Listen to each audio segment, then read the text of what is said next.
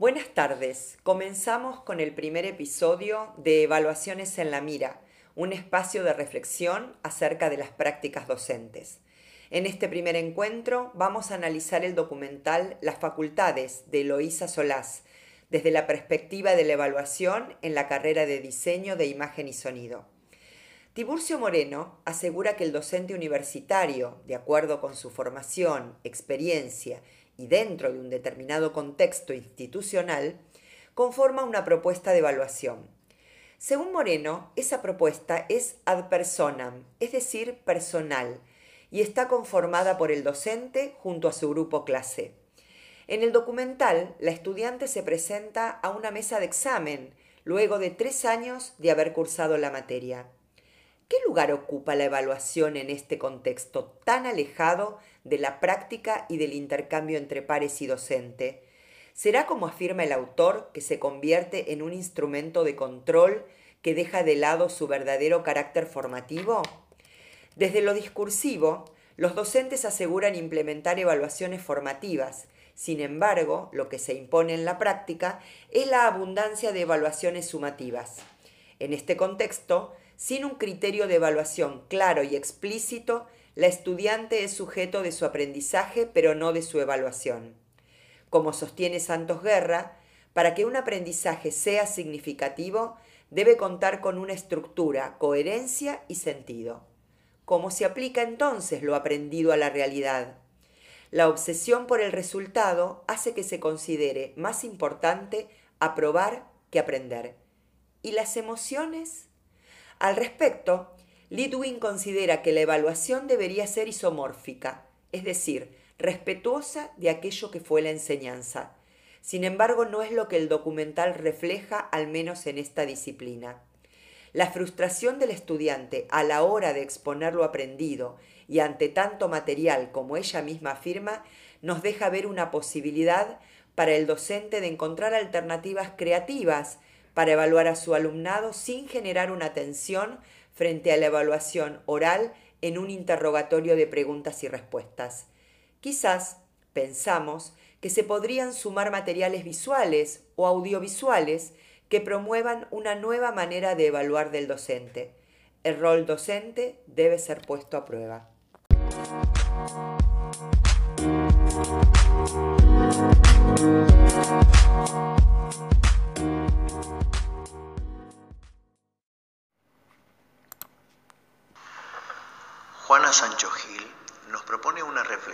Acerca de las TIC en el escenario de la educación superior. Planteando la pregunta acerca de la difícil relación entre la tecnología y la educación formal. ¿Cuáles son los supuestos, temores y desafíos que encierra la inclusión de tecnologías en ese nivel? El pasaje del siglo XX al siglo XXI implicó un camino en el que el conocimiento factual y declarativo de un conjunto de disciplinas fragmentadas hacia la consideración de nuevas formas de producción, representación y transmisión del conocimiento. Los estudiantes no encuentran sentido a lo que hacen y deben poder dialogar con el objeto de saber. ¿Cómo hubiera sido la respuesta de la estudiante de diseño de imagen y sonido si la propuesta de evaluación en lugar de preguntas memorísticas, hubiera incluido imágenes para analizar u otros recursos significativos? ¿De qué manera hubiera cobrado sentido lo aprendido? ¿Cómo saber más allá de la foto de ese momento qué camino recorrió la estudiante en su proceso de aprendizaje?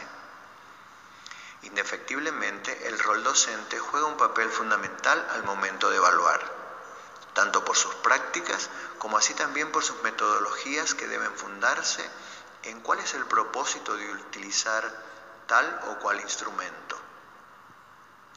Al introducir las TIC en un campo de conocimiento como herramientas, habilita a otro a desarrollar otras estrategias, habilidades y capacidades para conjugar los saberes previos y convertir los nuevos en secuencias de aprendizaje que se relacionan para continuar con el proceso y sea, según Rebeca Anijovic, una oportunidad.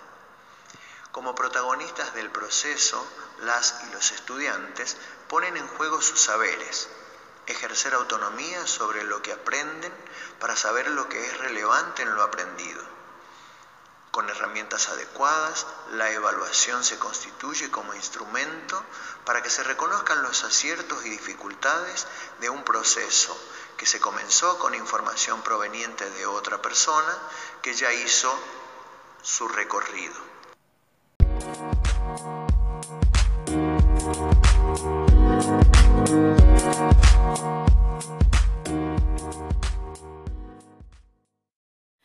La eficacia de la evaluación depende, entonces, de la pertinencia de la combinación de diferentes instrumentos, de la oportunidad en que se administran y de la inteligencia y propiedad de análisis e interpretación de los resultados. Pensar la evaluación en estos términos es pensar en la relevancia de estos instrumentos del proceso, en función de los sujetos curriculares involucrados es encontrar una mirada que se encuentra con otras miradas que construyen el aprendizaje en un proceso que retroalimenta a todos los actores que reorienta la enseñanza y acredita las trayectorias.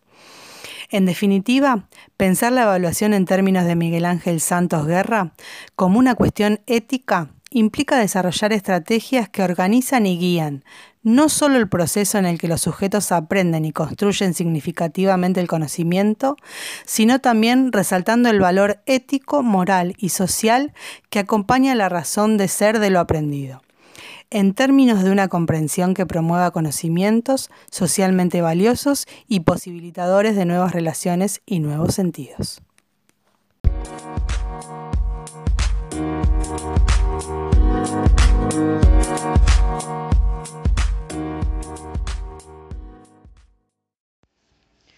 En este caso, aprender ciertas informaciones fragmentadas sobre una película no estaría dando la posibilidad de aprendizaje holístico y un pensamiento divergente que suponga la creación y concreción de acciones productivas hacia el uso activo de lo que se aprende.